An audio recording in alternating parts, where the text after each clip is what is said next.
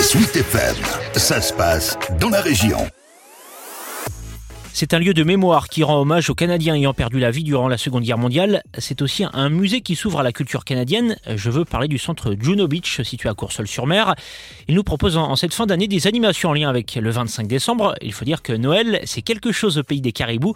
Originaire du Québec, Catherine Kental est responsable accueil et médiation au centre Juno Beach. Euh, oui, c'est un moment très important. Euh, c'est un moment qui est aussi lié beaucoup avec, euh, je pense, comme beaucoup de cultures, à la nourriture et à l'esprit familial. La fin novembre, début décembre, on fait déjà le sapin.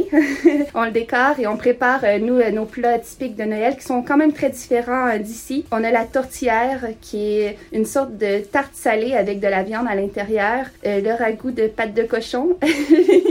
Et bon, pour dessert, c'est sûr qu'on a les traditionnels, la traditionnelle bûche de Noël. donc oui, c'est toujours un moment qui est très convivial avec les cadeaux et bien sûr, on, habituellement on a la neige, donc on peut en profiter pour faire différentes activités à l'extérieur. et mais contrairement à la France, on, on mange beaucoup plus tôt le, le, soir, par exemple. Ça se finit un petit peu plus tôt. Parmi les animations mises en place par Juno Beach en cette fin d'année, il y a depuis hier et jusqu'à vendredi prochain tous les jours à 15h30 le récit du Noël de guerre d'une infirmière canadienne. C'est accessible à tous dès l'âge de 6 ans.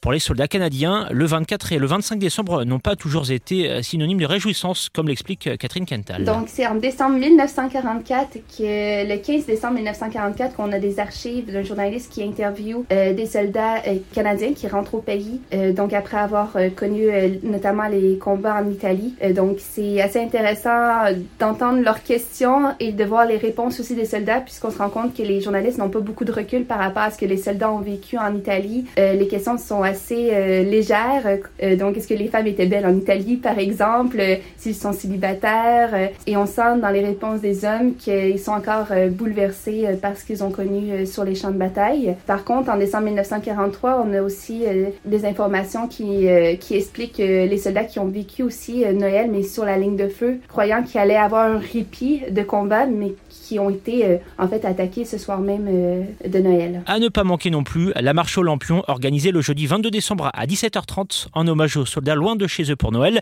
Rendez-vous pour le départ devant le centre Juno Beach. C'est ouvert à tous et c'est gratuit.